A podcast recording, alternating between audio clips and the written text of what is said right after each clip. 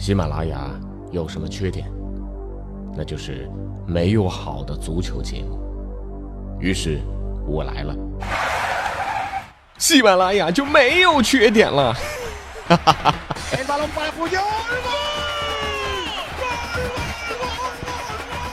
我是俊君，喜欢足球，听足球欢乐多。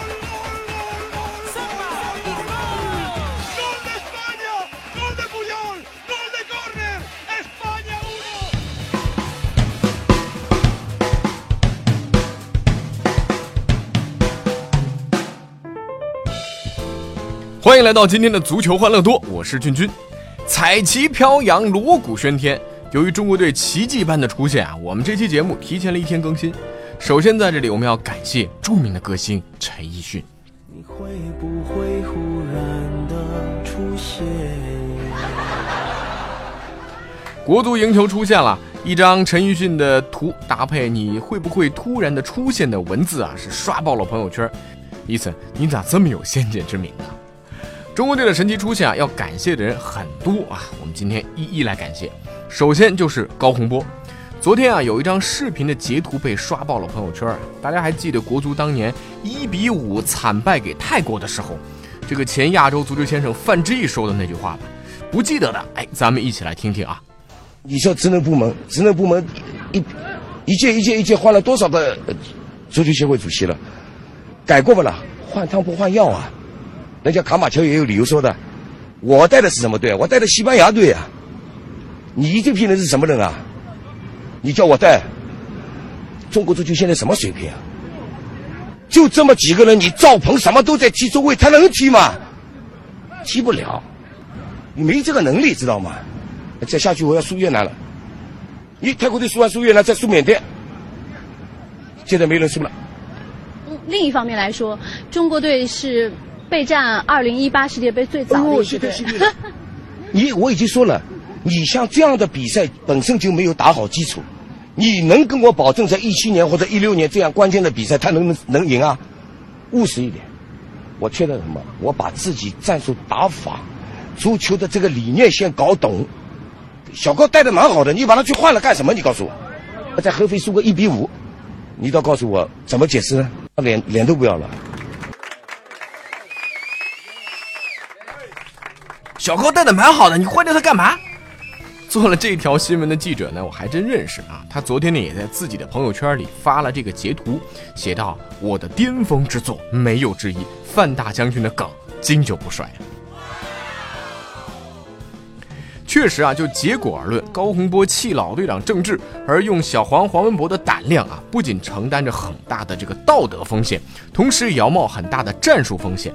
连续两场比赛，黄博文都有上佳表现，更在刷卡的生死战当中啊，攻入了价值连城的第一球。这黄博文的实力进球啊，国足一比零领先了。那作为恒大的球员，广州人民发来贺电啊，我们看到广州电视塔的小蛮腰上啊，打出了爱心黄博文的字样。然后呢，哎，吴磊最后时刻进球的，替国足锁定了胜局。网友们说了，说这个啊，哎，你们这个东方明珠啊，是不是该表示一下？结果东方明珠没动静，好吧，哎，这里面的内幕啊，我要跟大家讲讲啊。就在一个月前，上海绿地申花俱乐部和东方明珠广播电视塔签署了一个战略合作协议，双方呢开展一系列体育和文化方面的合作。好了啊，这球迷朋友都应该秒懂了吧？作为同城死敌的标志性球员吴磊，显然是不可能出现在东方明珠电视塔上的。呃，这个说到建筑上打名字这事儿啊，国足的出现，我们还要感谢著名的反向预测专家美女刘禹锡。赛前啊，这个刘美女呢，P.S. 啊，这个自己穿着卡塔尔的、约旦的、阿联酋的、朝鲜的、伊拉克和阿曼的六队球衣的照片，为国足来加油助威。结果啊，这功力深厚的乌贼流大杀四方，有网友强烈要求这个央视大楼要打出刘禹锡的名字，但我这不太同意啊。你说你在一大裤衩下边打一大姑娘名字，你们想干嘛？当然，我们要感谢对手卡塔尔，他们主动洗牌，三大主力停赛，主力锋线高挂免战牌。卡塔尔在这一刻是坚定地站在了咱们国足盟友的行列当中，有视频为证啊！大家注意没有？在比赛结束后，双方球员列队互相握手致意。卡塔尔的中场球员埃尔萨耶德啊，毅然决然地站在了中国队的队列当中，认真的哎，或者也可以讲是若无其事的代表中国队和自家卡塔尔的球员一一握手。卡塔尔球员和中国球员似乎都没有发现这个问题，大家真的是情同手足啊！当然了，国足自己争气赢了比赛，也要有自己的盟友帮忙啊！所有人都知道，国足出现必须满足五个条件当中的三个。大家都想着昨晚看球要看到后半夜了吧？没想到结果早早出炉了。首先是菲律宾爆冷战胜了朝鲜，让人这眼镜是跌碎了一地。中国队击败卡塔尔之后啊，中国队出现的条件只需要满足伊朗不输给阿曼六个球，国足就出现了。也就是说，在国足二比零赢了之后啊，不出现只剩理论上的可能。没听错，我们总说啊，国足出现只剩理论上的可能。这次国足真的是不出现，只剩理论上的可能。这个一听说菲律宾领先之后啊，朋友圈的段子手们也纷纷出动了啊。这个明天我要买两斤菲律宾香蕉，买买买啊！给全国菲佣涨工资，涨涨涨啊！元朝的火车已经停在鸭绿江口啦。那我还是去买香蕉吧。菲律宾对朝鲜这场比赛啊，必须入选2016年感动中国十大新闻。有球迷说，是时候亮出我十九年菲律宾球迷的身份了。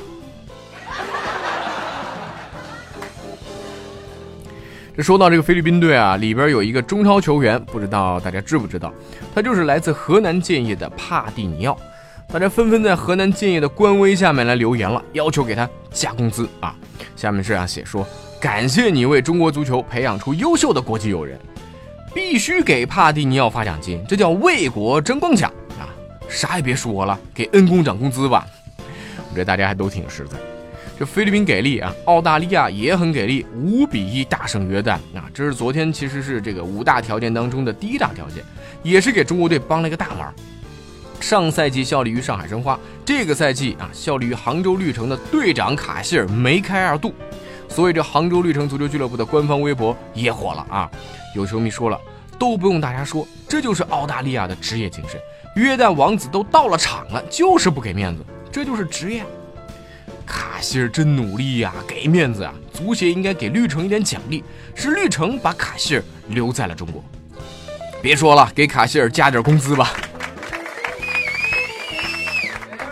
所以说，第一次咱们国足的出现牵动了半个亚洲，半个亚洲的小兄弟们都动起来了啊！这个鸭绿江边的粮食已经出发了，菲律宾的香蕉订单下了，越南兄弟，你们想出海捕点鱼吧？